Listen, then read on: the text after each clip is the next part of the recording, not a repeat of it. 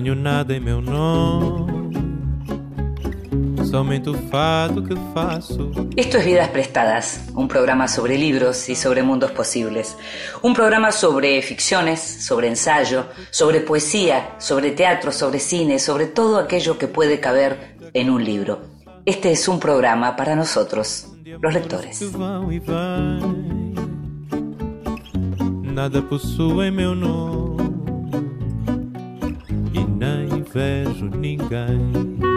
Y a los lectores nos gusta leer a solas y en silencio.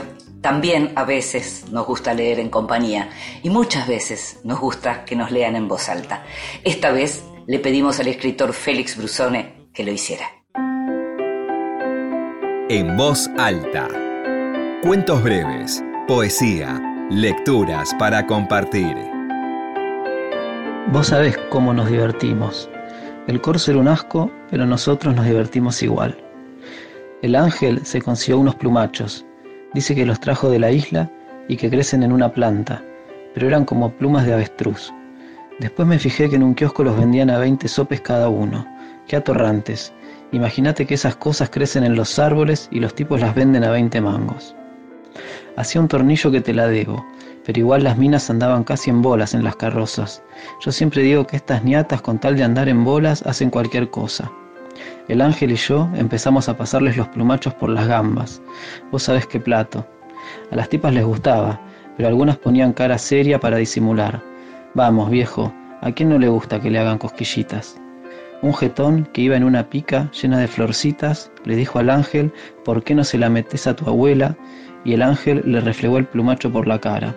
El tipo hizo como que se bajaba, pero cuando nos vio las caras subió el vidrio y la dejó a la hermanita en el capó y el ángel le rompió tres plumachos entre las gambas. Estuvo exagerado. Corso. Rodolfo Walsh. Es de los oficios terrestres. Y lo escuchábamos al escritor Félix Brusone leer un texto de los oficios terrestres de Rodolfo Walsh. Brusone nació en Buenos Aires en el año 1976, estudió letras en la Universidad de Buenos Aires, es autor de las novelas Los Topos, Barrefondo, Las Chanchas y Campo de Mayo, entre otros libros, y acaba de publicar, en realidad de reeditar 76, un libro de cuentos que se pregunta cómo es crecer siendo hijo de militantes desaparecidos.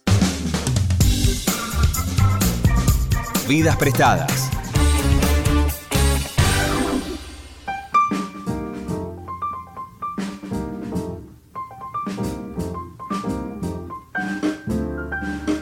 Violeta tiene 100 años y está muriendo, pero no quiere partir de este mundo sin contarle su historia a Camilo. Camilo es su nieto. Su historia de un siglo de vida, los secretos y los traumas familiares, los amores a lo largo del tiempo, el origen mismo de la vida de Camilo y también la historia de un país en el extremo sur de Latinoamérica, un país que se parece mucho, muchísimo a Chile. La anciana nació durante una pandemia y su vida llega a su fin en medio de otra. La enfermedad y la incertidumbre dan marco a los extremos de esta nueva vida de ficción creada por Isabel Allende, la célebre narradora chilena, que está inspirada en la madre de la escritora y que ya agota ediciones en España y vuelve a inscribir el nombre de Isabel Allende, quien en este año cumple 80 años, en el reino del bestseller. Violeta fue publicado por Penguin Random House y marca el retorno de la creadora de La Casa de los Espíritus a la novela cinco años después de Más allá del invierno. Y una vez más consigue atrapar al lector con esta trama que funde las pasiones humanas con los acontecimientos sociales y políticos a través de un conjunto de personajes inolvidables. Te invito a que escuches nuestra conversación, la primera parte de nuestra conversación con Isabel Allende.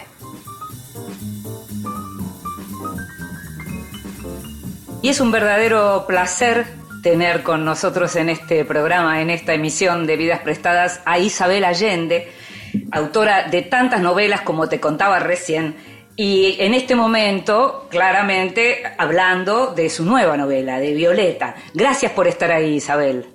Gracias a ustedes por tenerme en el programa, me siento pero muy honrada. Eh, para hablar de Violeta, lo primero que tengo para decirte es que cuando te entrevisté hace cinco años, cuando habías publicado eh, eh, Más allá del invierno, no imaginábamos, ninguno, imagino que vos tampoco, que podía llegar una pandemia como la que todavía estamos viviendo, si bien estamos de a poco saliendo de ella. Tu novela, Violeta, tiene mucho que ver con la pandemia porque Violeta, la protagonista, nace en una pandemia y su vida termina en otra, son 100 años, estamos hablando de una, de una mujer que vive mucho y que cuenta todo lo suyo. ¿Cómo fue que surgió la idea de escribir Violeta? Surgió cuando se murió mi mamá, que murió poco antes de la pandemia en el 2018. Era viejita, tenía 98 años, una mujer adorable y lúcida, completamente lúcida hasta el final. Y cuando ella murió, muchas amigas mías que conocían a mi madre muy bien, porque incluso la visitaban por iniciativa propia cuando yo estaba en California, me decían, me dijeron, tienes que escribir sobre tu mamá. Eh, esta relación extraordinaria que ella y yo teníamos, que nos escribíamos todos los días. Yo conozco la vida de mi madre, es decir, mucho mejor que la mía. Está todo mm. escrita en esas cartas que tengo guardadas. Mira, traté de hacerlo. En parte yo creo que estaba de duelo todavía y también estaba estoy todavía demasiado cerca de mi mamá emocionalmente. No la puedo ver con la distancia y la ironía que la escritura requiere. Y, y al pensar o plantearme escribir sobre ella, fue surgiendo un personaje que es ella, como ella habría sido si las circunstancias hubieran sido diferentes, si mi mamá hubiera podido mantenerse sola, si hubiera tenido independencia económica, como la tiene Violeta en el libro. Pero como ella, eh, mi mamá nació en 1920, cuando la pandemia llegó al sur del continente, la pandemia de lo que se llamó la gripe española. Eh, a ella le toca nacer en una clase social en la cual las mujeres estaban preparadas para ser madres y esposas, nada más una familia y una sociedad conservadora, católica, machista, patriarcal, autoritaria. En ese medio era muy poco lo que una persona de esa, en esas circunstancias, una mujer podía hacer. Y mi madre vivió primero dependiente de su padre, después de un primer marido que no resultó, después de mi, mi padrastro y después de mí.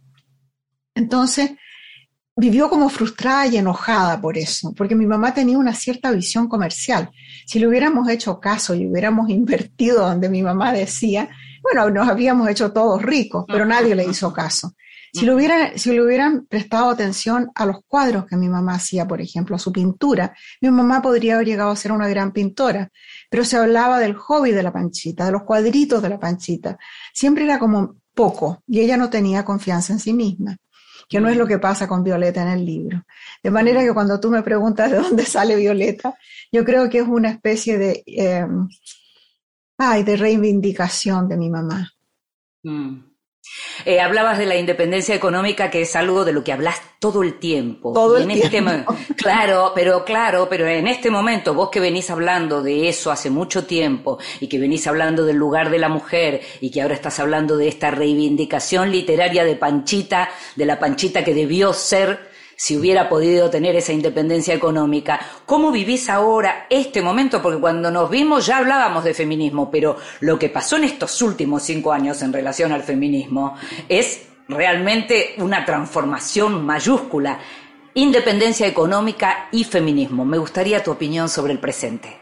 Mira, yo creo que lo que está pasando ahora es un poco lo que pasó con el feminismo cuando se inventó la píldora porque las mujeres venían luchando por sus, por sus derechos y por el voto primero y después por otros derechos por siglos, pues, ¿no? No, no siglos, pero digamos, muchos años.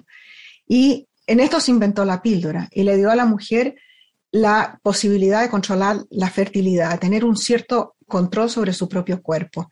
Y eso cambió todo. La mujer salió a trabajar en masa a la calle, a, a las universidades, invadieron todos los campos de acción que habían sido privativos de los hombres por, por, cientos de años, ¿no?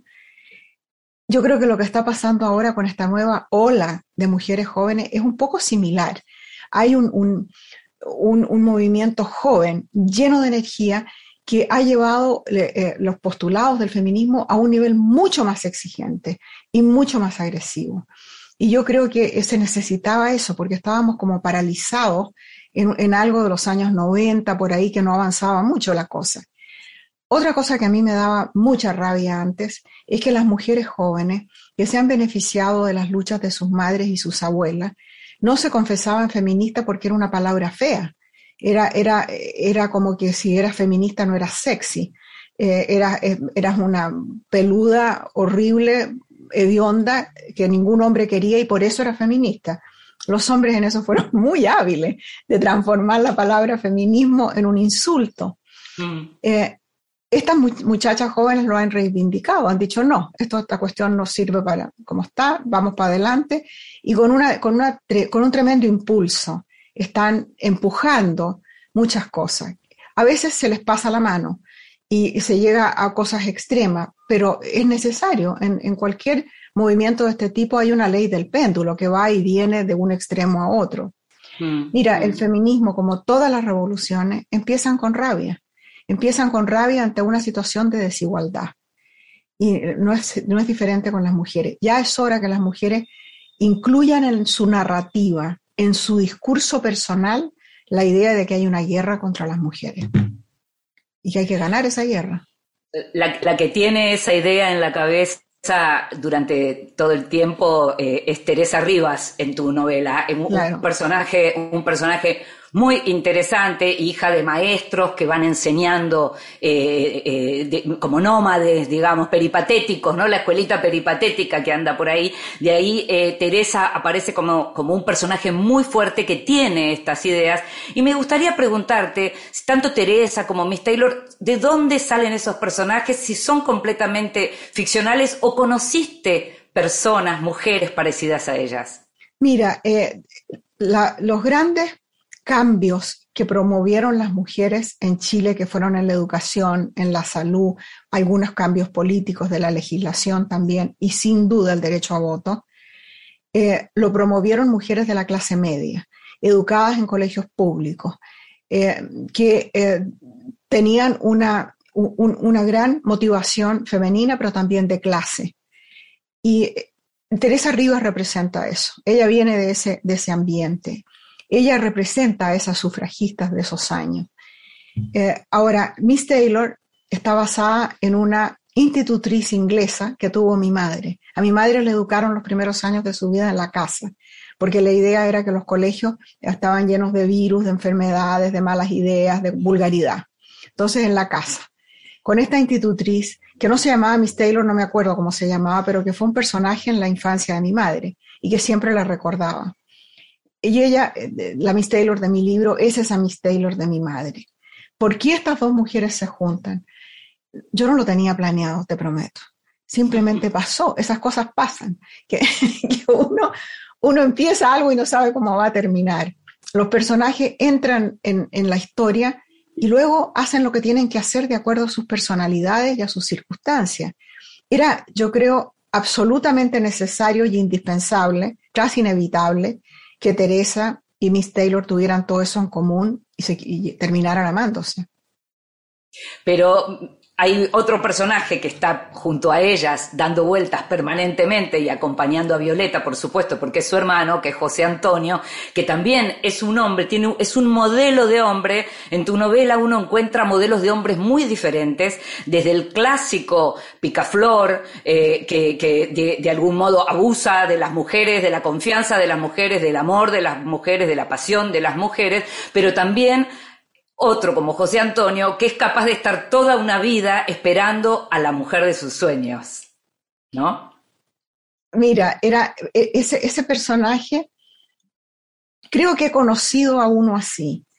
Era, era poeta.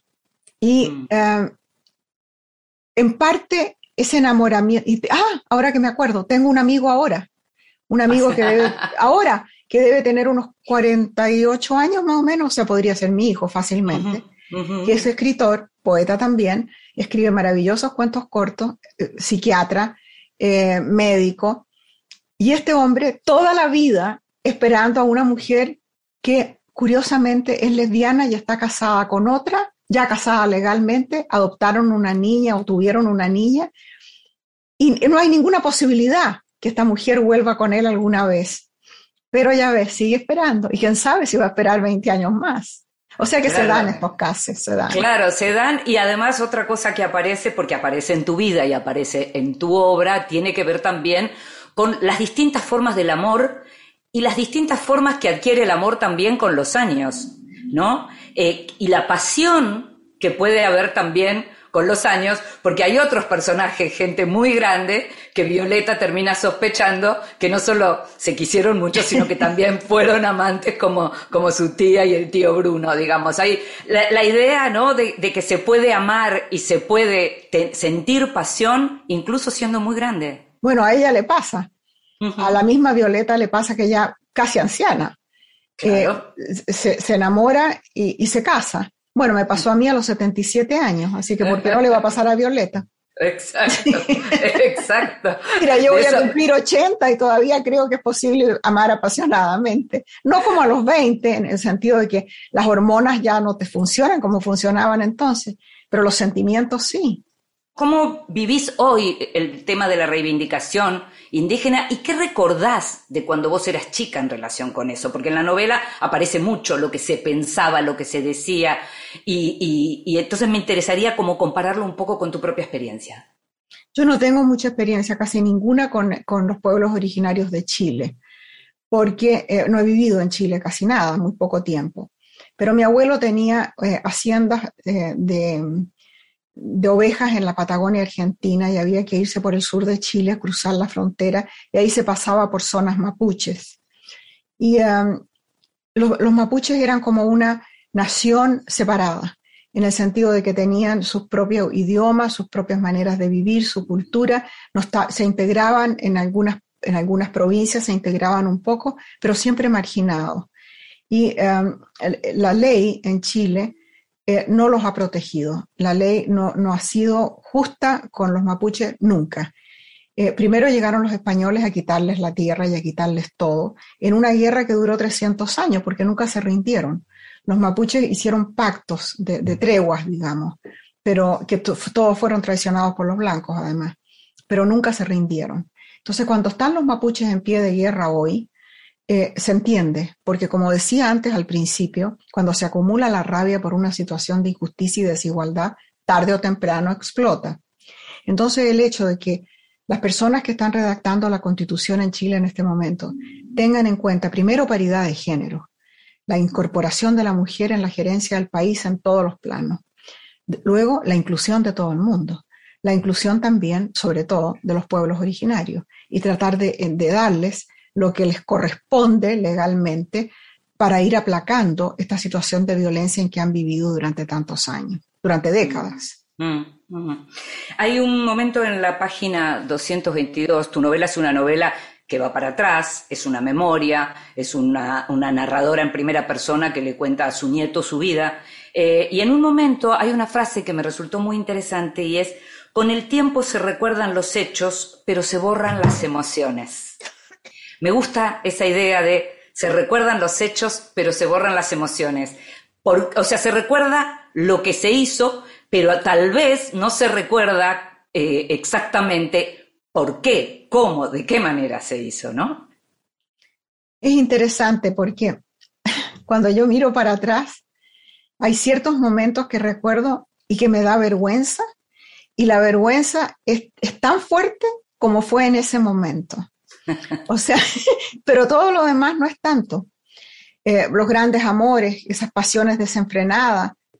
Me pregunto, ¿qué tenía esa persona tan especial que yo dejé todo tirado por, irme con él? ¿Qué, qué, locura me vino? No me acuerdo de, la emoción que provocó eso. Frustración, no sé qué fue. Y así algunas otras cosas también. Pero eh, eh, Violeta le escribe a su nieto, le ha escrito siempre, como mi madre me escribía a mí, porque es muy importante plasmar la emoción del momento. En las cartas diarias mi mamá me contaba lo que había pasado en el día, con la emoción del momento. Entonces, si yo, si tú me preguntas qué pasó el 17 de julio de 1987, yo voy y saco la carta del día de su caja correspondiente y te puedo decir exacto no solo lo que pasó, sino cómo lo sentimos ella y yo pero eso se pierde. Mm.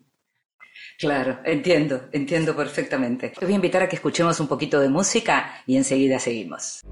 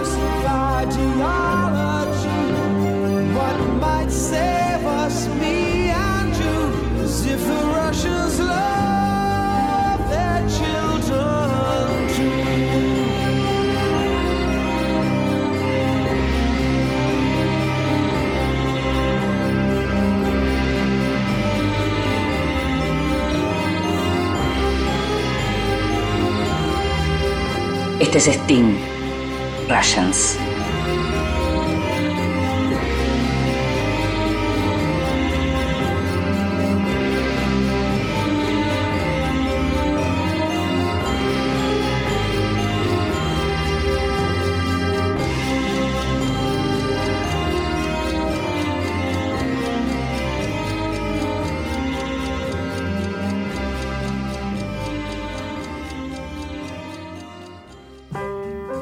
El extranjero. Libros de los que se habla en el mundo. Y finalmente llegó la tercera parte, el tercer libro, el final de la saga de Terra Alta de Javier Cercas. Llegó a España, digo, porque todavía no llegó a Latinoamérica. Y esta vez Melchor Marín, el protagonista, va a enfrentarse a un caso que lo tiene involucrado personalmente, como otros, pero este diría que mucho más, porque tiene que ver con la desaparición de su hija. Melchor Marín, luego de Independencia, que es el segundo tomo de, de esta saga, luego de Independencia se retira de la policía y va a trabajar como bibliotecario. Los que leyeron las primeras novelas saben que ese lugar de bibliotecario era el lugar que tenía su, su gran amor. Entonces Melchor Marín está trabajando como bibliotecario, tiene una discusión con su hija ya adolescente eh, acerca de lo que fue la muerte de su madre. Ella se va a Mallorca con una amiga, pero se va enojada y Melchor no tiene noticias de su hija y se empieza a preocupar y aunque dejó de ser policía, nunca se deja de ser policía, nunca se deja de ser investigador. Entonces emprende la investigación en donde se va a encontrar una vez más con lo peor de cada casa, pero esta vez también con lo mejor de cada casa, gente que lo va a ayudar, que va a colaborar en, descubrir qué es lo que pasó con su hija, dónde está su hija y esperemos que tenga un final feliz. El Castillo de Barba Azul fue publicado por Tusquets como Independencia.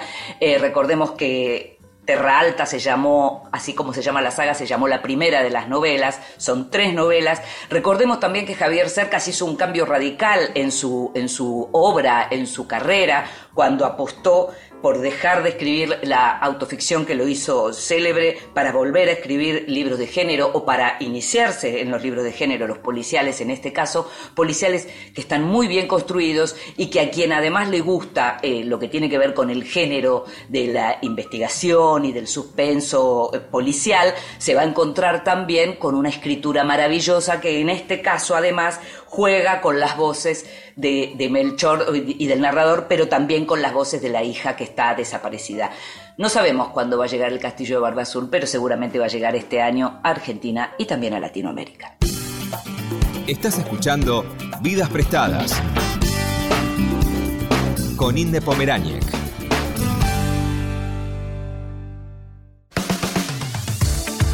Continuamos en Vidas Prestadas. Y seguimos en Vidas Prestadas, este programa sobre libros y sobre mundos posibles, y hoy estamos hablando de los mundos posibles de una escritora, de Isabel Allende, y a propósito de su nueva novela, Violeta. Isabel, hay un personaje que es un personaje fuerte y que es un personaje que está a lo largo de toda la novela en momentos muy especiales, eh, que es como una especie de hay varios rescatadores, pero este es uno de los grandes rescatadores y que es Torito. Me gustaría que me contaras un poco de Torito, cómo surge ese personaje. Mira, ese es uno de los personajes, como muchos que hay en mis novelas, que se salió de control. Eh, lo tenía al principio eh, como parte de la servidumbre que había en esa casa grande, un poco para explicar cómo era el estándar de vida que tenían y, cuán grande era la casa que necesitaban tener un muchacho que era un poco enfermo mental, que eh, un gigante realmente que hacía todo el trabajo pesado, acarreaba la leña, tenía que pulir el parqué. Bueno, en la casa de mi abuelo había una persona que le decían el hombrecito, como si no tuviera nombre, y nunca le supe el nombre, que venía una vez por semana o dos veces por semana y limpiaba vidrio, limpiaba los pisos, hacía todo el trabajo pesado, limpiaba los patios, etcétera basándome en ese personaje, apareció Torito. Pero a medida que fue progresando la historia, Torito fue adquiriendo cada vez más importancia y cuando se van a lo que ellos llaman el destierro, se, se va con ellos. ¿Por qué se va con ellos? Porque no tenía dónde ir. Y al final nunca esperé que Torito iba a hacer lo que hizo. Son esas cosas que pasan, tú sabes.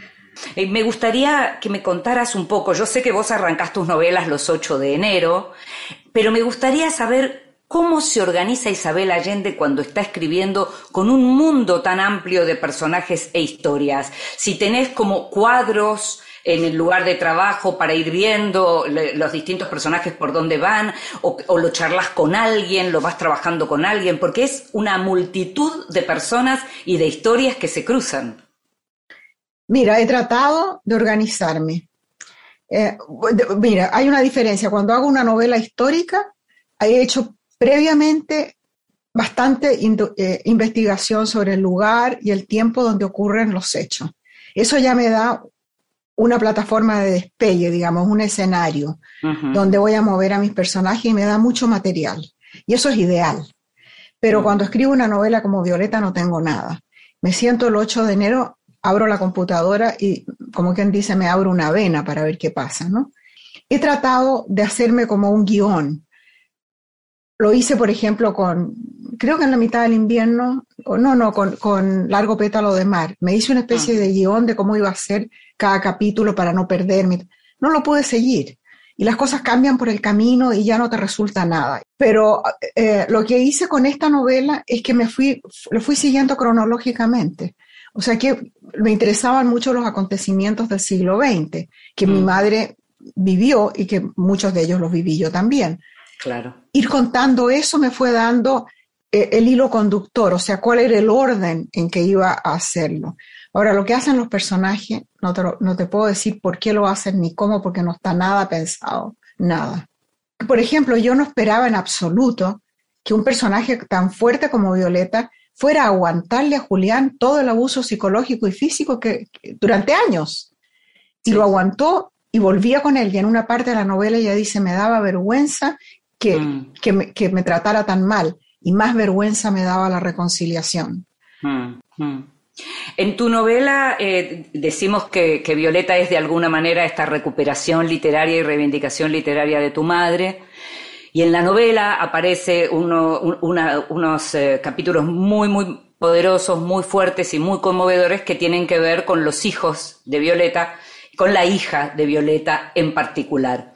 ¿Cuánto de eso movió tu propia historia? ¿Cómo fue escribir esos fragmentos que tienen que ver con Nieves particularmente? Mira, yo estuve casada con Willie Gordon, que tenía tres hijos y los tres drogadictos. Y viví íntimamente por 28 años lo que significa la droga para la víctima. Los tres ya murieron, ¿eh? Eh, Mm. Lo que significa para la víctima, para el paciente y lo que significa para todos los que están alrededor. Claro. Y la, esa sensación de absoluta impotencia, de que no puedes hacer nada por ayudar, no puedes hacer nada por cambiar las cosas. Y eso es lo que le pasa a Violeta. Y yo lo viví tan intensamente que no me costó describírselo a ella. La parte de la muerte de la hija está basada en la muerte de Jennifer, la hija de Willy, pero mucho Paula. claro. Y entonces fue recordar el desgarro tremendo de cuando te encuentras frente al cuerpo de tu hija. Hay dos momentos que mientras estamos hablando eh, estoy pensando, uno tiene que ver con ese mismo momento en donde en la despedida, eh, digamos, su madre le pide que siga volviendo en sueños, que no, digamos, que, que, que siga apareciendo para ella. Y otro momento, el momento en que la tía de Violeta, cuando quieren instalar el teléfono, dice, bueno, pero si no se puede hablar con los muertos, ¿para qué quiero yo eso, no? ¿Qué clase de comunicación sentís que tenés hoy vos con tus muertos queridos? Los tengo por todos lados, estoy rodeada de ellos. Tengo fotos de mi madre, de mi padrastro, de la Paulita, de los amigos queridos que se han ido, hasta de los perros que se han ido. Eh, y lo, son presencias eh, vagas, no, no, veo fantasmas. Mi madre y Paula, muy fuertes. E ella, mira, eh, cuando yo me levanto, lo primero que hago fuera, después de la ducha, es pintarme la cara, porque me pinto la cara todos los días. Y ahí en el, en el, tocador están las dos fotos de mi madre y de Paula. Lo primero que saludo en la mañana. Y están conmigo siempre. Muchas veces en una especie de diálogo, diálogo o monólogo, no sé, en que les hablo, les pregunto cosas y yo sé lo que me contestarían. Pero no es que esté oyendo voces, tampoco, no estoy esquizofrénica. Y, eh, y esa, eso me consuela mucho, la idea de que uno puede llevar a sus muertos en la memoria, llevarlos consigo. Y, literariamente es un recurso hermoso pensar que la vida y, el mundo transcurre en muchas dimensiones, que no todo es lo que podemos ver y controlar y, y, lo, y, lo, que podemos explicar, sino que hay mucho inexplicable, muchas cosas misteriosas, emocionales, filosóficas, psíquicas, sueños. Los sueños son tan vívidos para mí.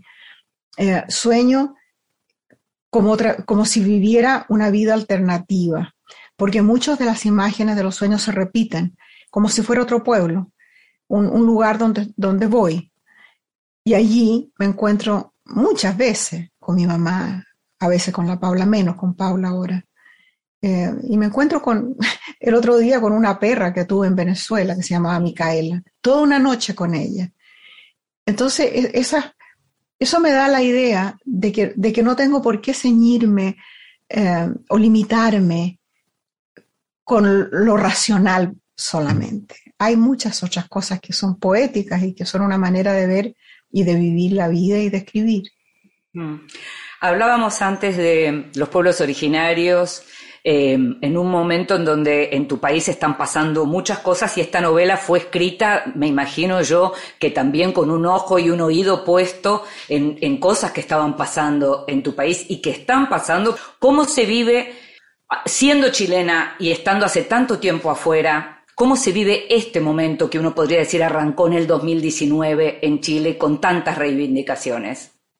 Con esperanza, curiosidad y alegría Esto empezó realmente en octubre del 2019, que fue cuando vino el estallido social. Estábamos hablando de cómo las revoluciones y los cambios comienzan con rabia. Eh, había mucha rabia acumulada en el país por una eh, desigualdad crónica y que va en aumento. Entonces el país se pregunta, ¿qué país queremos? Y esa pregunta ya es extraordinaria. Hay muy pocos países en el mundo que se pueden dar el lujo en este momento de decir, ¿qué país queremos? Ajá, bueno, vamos a ver cuáles son las normas para llegar a cumplir ese sueño de país que queremos. Y establecer esas normas, una magna, una carta magna de, de cómo vamos a vivir, cómo vamos a distribuir lo que tenemos. Este país maravilloso que es de todos. ¿Cómo vamos a hacer para que sea de todos y no de los dueños de Chile que tenemos hoy? Mm. Entonces eso a mí me da una, una enorme esperanza. Además el hecho de que lo- quienes están planteando esto sean jóvenes. Fueron los jóvenes y las mujeres los que eligieron a Boric. Y no, ten- y no olvido ni por un momento que 40% de la población votó por la ultra, ultra derecha, el, Mm. por el pinochetismo. O sea que hay un, todavía una nostalgia por el autoritarismo de la dictadura. Porque les meten miedo a la gente. La derecha es muy hábil en eso, meterle miedo a la gente con, eh, con la idea de la inmigración, del posible comunismo, de, de la inseguridad en las calles, de que van a quebrar el país, de que vamos a tener otra Venezuela. Yo creo que eso no va a pasar. Creo que vamos a tener una democracia social si es que le deja- dejan gobernar a Boric. Además, no hay que olvidarse que Boric no tiene el Congreso, no tiene mayoría en el Congreso, y además que solamente va a gobernar por cuatro años y no puede ser reelegido inmediatamente. Así que Mm. cualquier programa que tenga, eh, que hayan empezado con esta nueva constitución, puede ser boicoteado completamente por la derecha en la próxima elección. O sea que el camino es difícil, pero el hecho que lo hayan comenzado ya me parece que hay que mirarlo con, con optimismo. Mm. Isabel, no solo sos chilena, sino que te llamás Allende. Muchos en este momento, ante la llegada de, lo que va a ser el gobierno de Boric, recuerdan lo que fue también la expectativa que, que llegó con, el gobierno de Salvador Allende. ¿Qué, qué recuerdos te trae a vos eh, este momento, digamos, y en qué podrías decir que se parece y cuál sería la diferencia, sobre todo cuando hablas si lo dejan gobernar? Vos decís si a Boric lo dejan gobernar. ¿Qué, recuerdos y qué semejanzas y diferencias podrías encontrar? Bueno, primero hay que decir que eso es otro tiempo. Eh, imagínate todos los años que han pasado, ha pasado medio siglo eh, desde, desde Allende hasta ahora. Y en este medio siglo cambió el mundo, se terminó la Guerra Fría de partida. Y eh, en, aquella época la CIA estaba interviniendo en todos los países latinoamericanos y, centroamericanos también eh, para defender los derechos de, las compañías americanas y de aquellos grupos políticos que podían impedir que cundiera la izquierda. Mm. Eh, acuérdate que había triunfado la revolución cubana y que había eh, movimientos guerrilleros en, todo, en toda América Latina. Claro. Entonces, la, la- la CIA hizo una guerra contra la izquierda y la ganó, la ganó completamente. Mm. Entonces, des- después de eso, después de esas tremendas dictaduras y de la represión y de todo eso, el mundo ha cambiado. Yo creo que eso no se va a repetir en Chile, fácilmente no. Así que hay muchas diferencias por eso. Si. Allende hubiera sido elegido ahora como Boric, no habría encontrado eh, la- e- esa oposición cerrada y, y- y la CIA detrás. Pero eh, se enfrenta a una derecha muy fuerte, como se enfrentó Allende, que estaría dispuesta, creo yo, esto, esto tal vez sea muy duro decirlo, pero yo creo que estaría dispuesta a volver a perder la democracia con tal de impedir el proceso de gobierno de la izquierda. Hay un- una especie de fantasma del comunismo. El Partido Comunista en Chile es muy organizado, pero es muy pequeño. Así que no creo que represente nada mayor, mayoritariamente. Por otra parte, hay siempre voces extremistas de, de- de unos locos que dicen cosas completamente extremas que aterrorizan a la gente, a todo el mundo por igual. Y tienen derecho a plantear sus cosas en, la- en las proposiciones de la Constitución. Entonces la derecha eso lo exagera y lo publica. Pero hay, por supuesto, lo acallan inmediatamente y eso no pasa de ahí. Hay que escuchar, pero no pasa de ahí. Yo creo que el, el, el proyecto es un proyecto muy revolucionario en el sentido de que mucho va a cambiar en Chile. Incluso se está discutiendo, va a ser un país regional, federalista, centralizado. ¿Qué clase de país vamos a tener? Hasta eso se discute. Pero los puntos de la Constitución yo creo que son extraordinariamente buenos para el país, que son empezando por la paridad de género en todos los aspectos, la inclusión de todo el mundo, los pueblos originarios, LGTB, los inmigrantes, todo el mundo están ahí eh, admitir que somos un país diverso, que los recursos naturales pertenezcan a la gente y no en manos privadas. En fin, son, son cosas como básicas que deberían haber estado allí siempre.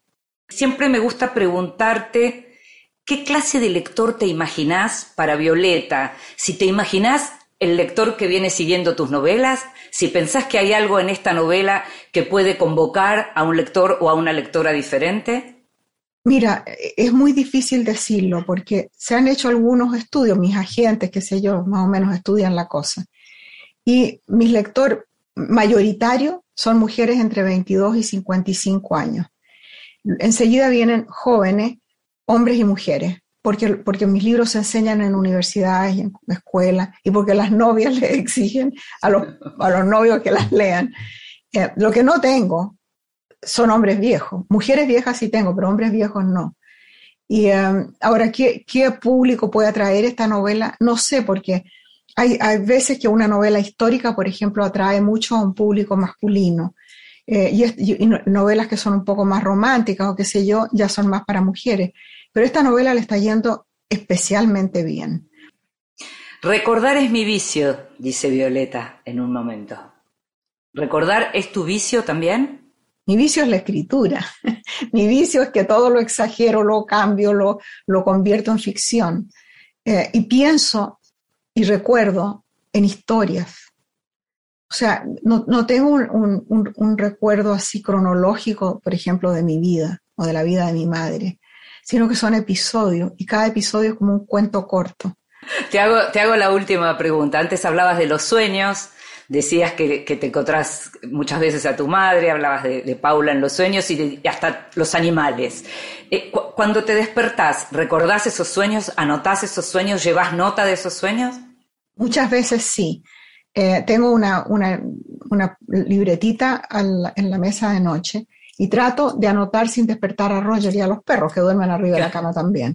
Entonces, eh, y anoto un par de frases y con eso me acuerdo, pero sí, al despertar en la mañana, que, que lo tengo casi siempre, ¿para qué me voy a quejar? Puedo tener media hora de silencio y soledad y, y, y dorme vela en que puedo meditar, recuerdo sueño perfectamente. Y ahí en el día lo puedo anotar. Te agradezco muchísimo, muchísimo, Isabel. Ah, eh, te felicito, te felicito por Violeta y te agradezco muchísimo que hayas estado con nosotros en este programa. ¿eh? Gracias a ti. Adiós. Me encantan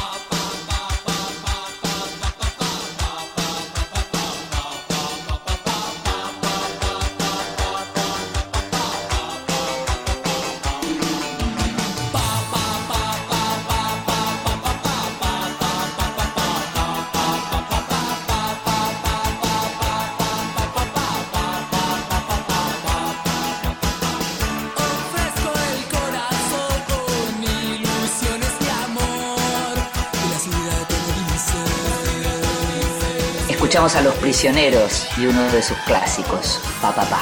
Tú sabes, un artista es un hombre sensible que llora cuando ve caer una flor y que se asusta con cosas como el dedo que aprieta el botón. Es increíble como cuando subo un escenario me transformo, cuando veo las luces de colores y siento el calor de la gente. Mi corazón palpita y soy otro, soy otro tipo. Por eso, mi mensaje de amor para todo el mundo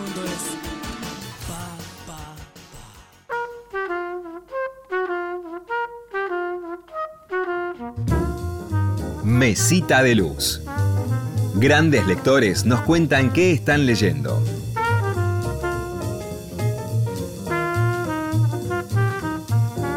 Hola, soy Héctor Gullot, periodista, escritor en Los Ratos Libres, y por esa doble condición tengo dos mesas en lo que hace a libros. Tengo por un lado la mesa de trabajo, que suele estar cargada de libros de ensayo. En estos días estoy leyendo en forma desordenada tres libros sobre la revolución tecnológica y el cambio de cultura.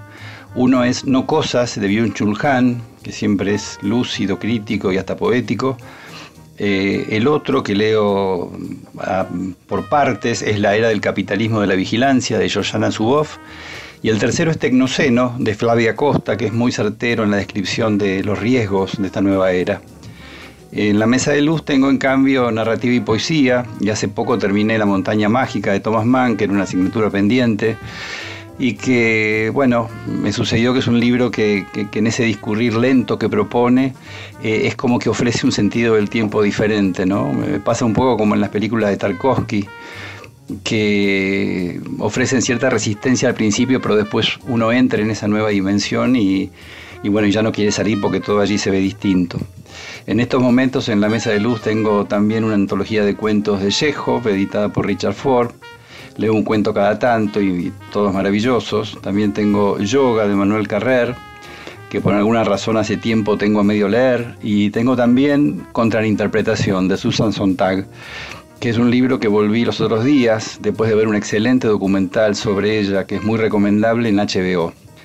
Había leído ese libro de joven en la edición de Seix Barral y me reencontré con mis viejos subrayados, con anotaciones al margen, donde a veces me deslumbro con, con la inteligencia de Sontag, pero otras veces con, con toda impunidad cuestiono sus ideas. No sé si esto es bueno o malo, pero comprobé que mis propias ideas no han cambiado tanto. Y lo escuchábamos a Héctor Gullot, periodista y escritor, miembro de número de la Academia Nacional de Periodismo y editor del suplemento Ideas de la Nación, que acaba de publicar la novela La mano de un dios distante.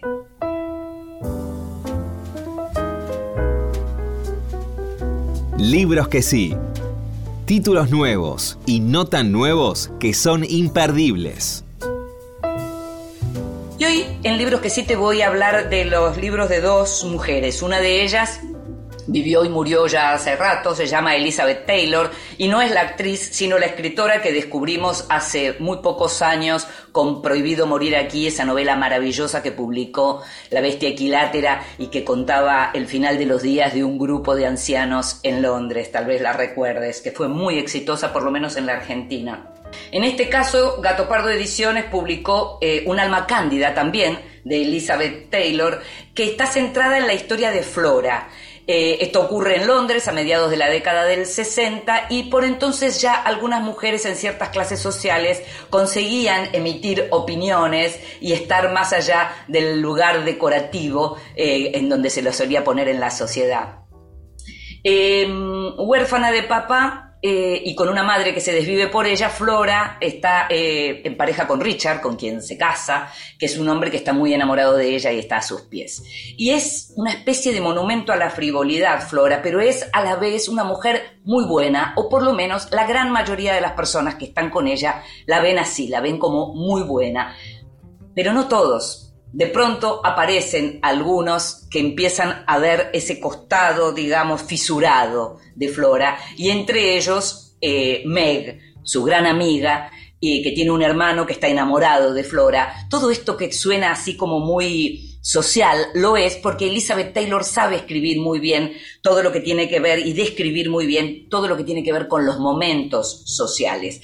Eh, la recuperación de la obra de Elizabeth Taylor es una de las grandes novedades de los últimos años y entonces hay varios títulos de ella en español y en este caso eh, como te decía, Un alma cándida, es una novela para conocerla, si todavía no la conociste, porque lo que aparece es la historia de esta mujer joven, hermosa, adorable, siempre impecable y con la palabra justa, pero que en realidad, como te mencionaba recién, tiene sus costados también fisurados y que son descubiertos a lo largo de esta novela.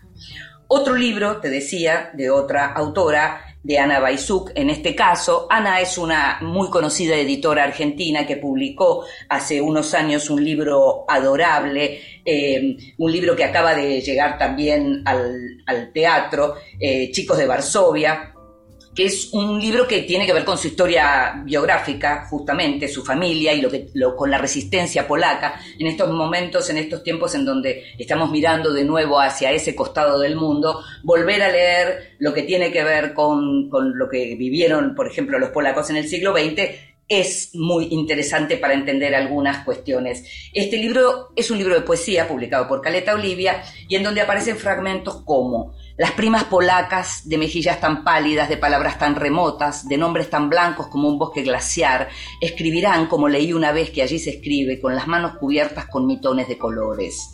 O, por ejemplo, el poema que se llama Las dos miramos una foto y dice, me pregunta cómo es que se dice la palabra que quiere decir y no encuentra. El tiempo le arrebató suavemente el idioma prestado del suyo, solo quedan jirones, enredados como babas del diablo en la memoria. Palabras que no puedo comprender se caen de los bordes de mi mundo. Y así estamos, en la mímica del lenguaje que se levanta como un muro ante el silencio crujiente de la tarde. Estos poemas están en el libro de los polacos que acaba de publicar Ana Baizuk y que te recomiendo junto con el libro de Elizabeth Taylor, Un alma cándida.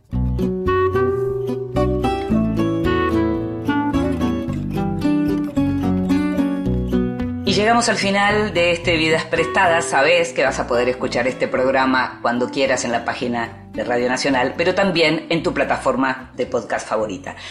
En la operación técnica estuvo Ezequiel Sánchez, en edición Ignacio Guglielmi, en la producción Consiguiendo Todo y mucho más como siempre Gustavo Hogan. Me llamo Inde Pomeraniec. Nos estamos escuchando. Chao.